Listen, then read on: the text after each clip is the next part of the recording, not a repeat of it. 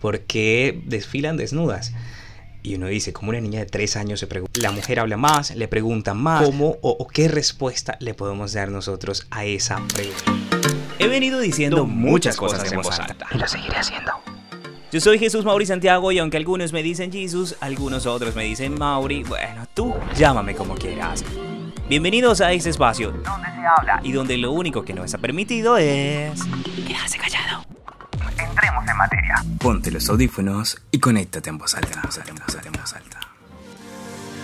Hace poco se dio el Miss Universe Colombia, en donde se eligió a Valeria Ayos, quien va a ser la representante de nuestro país, la representante de las mujeres colombianas ante el mundo en Miss Universo. Y justamente hablaba con mi mamá de, esto y no precisamente sobre lo que Valeria Ayos es, sobre la mujer que, ha perseverado, que le han dicho que no, que en Miss Universe 2020 tuvo muchos, muchos, muchos no y también, bueno, una enfermedad, sufrió de COVID y no pudo estar presente, sino que también conversaba con ella sobre una pregunta que le surgió a mi sobrina que tiene tres años, ¿por qué están desnudas? ¿Por qué desfilan desnudas? Y uno dice, ¿cómo una niña de tres años se pregunta eso? Y luego no solamente eso, sino también cómo o, qué respuesta le podemos dar nosotros a esa pregunta. Así que hoy quiero que conversemos sobre eso. Bienvenidos a este episodio de podcast. Bienvenidos, vamos a hablar en voz alta sobre este tema que ha estado sobre la mesa siempre las mujeres. La mujer como ha estado en la publicidad, la mujer como ha sido el objeto sexual y cómo la lucha de las mujeres ha logrado que por supuesto esto cambie y eso hay que, hay que abonarle mucho a la mujer y el trabajo que ha tenido. A ustedes que están escuchando este episodio, seas hombre, seas mujer o como te definas, ¿Qué piensas? ¿Qué crees? ¿Qué respuesta podemos darle a lo que una niña de tres años nos dice y por qué están desnudas?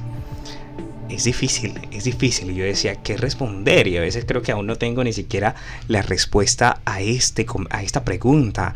Y, uno dice, ok, ¿qué, ¿qué, responder? ¿Qué responder? De hecho, cuando estuve en la universidad hice un trabajo de cómo la presencia de la mujer y cuál era el rol que cumplía dentro de las propagandas en canales nacionales importantes en la franja prime time, de hecho, y encontramos cómo realmente la mujer es, es ubicada en los roles de mamá, en los roles de la casa, del hogar y muy poco eh, era ubicada como una profesional. Eso fue bueno, ya en 2018, 2017 que estuvimos haciendo esa investigación. Encontrábamos que sí, sí hay un, cambio, sí hay la presencia de la mujer como la ejecutiva, y es, pero es muy poco. Ponte los audífonos y conéctate en voz alta volviendo a la, a la, pregunta de por qué están desnudas y por qué desfilan desnudas. Porque, bueno, normalmente uno a mi sobrina le decimos como obviamente que tiene que cuidar su cuerpo, aunque es una niña, uno le va diciendo poco a poco las cosas, que no tiene que dejarse ver ni de mí, ni de, ni de su papá, ni, ni así de, de, de nadie, mientras ella se cambia y demás. Es un tema de que vaya creando respeto por su cuerpo. Y la pregunta es esa, ¿por qué las mujeres entonces eh, van siendo eh, como desnudas, porque van con vestido de baño y porque son evaluadas también por eso. Bueno, es una pregunta difícil, pero podríamos abarcar también que hoy día, bueno, el Miss Universo está logrando también de pronto un cambio en concepto y vemos como también vemos a la mujer logrando posicionarse como, como una oradora, como una, una líder social, como representante de las mujeres también en, otros ámbitos más allá de los que siempre se le, se le relaciona. Y vemos ahí un, cambio también.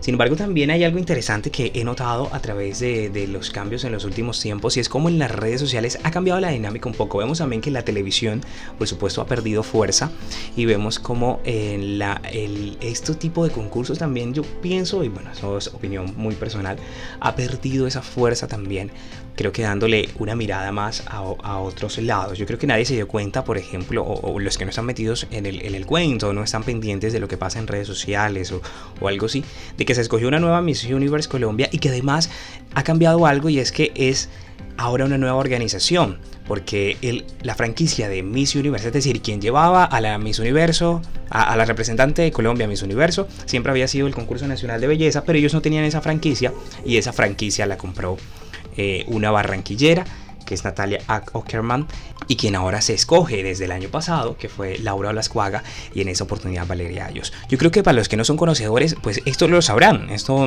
es nuevo dentro de lo que escuchan, y ustedes que están en este episodio, bueno, algunos sabrán, otros no, pero es porque el foco se ha cambiado un poco, el foco a través del, del tiempo yo creo que ha cambiado ya y ha ido a otros puntos de pronto, no voy a decir que más importantes, porque no, porque también este concurso he visto dentro de los el, el tiempo también que ha cambiado un poco el concepto, hoy vemos que la mujer habla más, le preguntan más, antes era evaluada de pronto simplemente por, por su presentación, por cómo era eh, su puesta en escena, pero hoy es otros factores más importantes, de hecho en el pasado Miss Universo eh, muchas mujeres eran preparadas, hablando siete idiomas y demás. Entonces vemos cómo ha cambiado un poco la dinámica.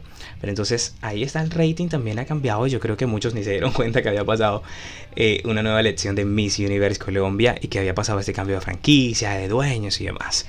Pero bueno, más allá de eso, volver a la pregunta y es, ¿qué responderle a una niña de 3 años que nos pregunta por qué salen desnudas?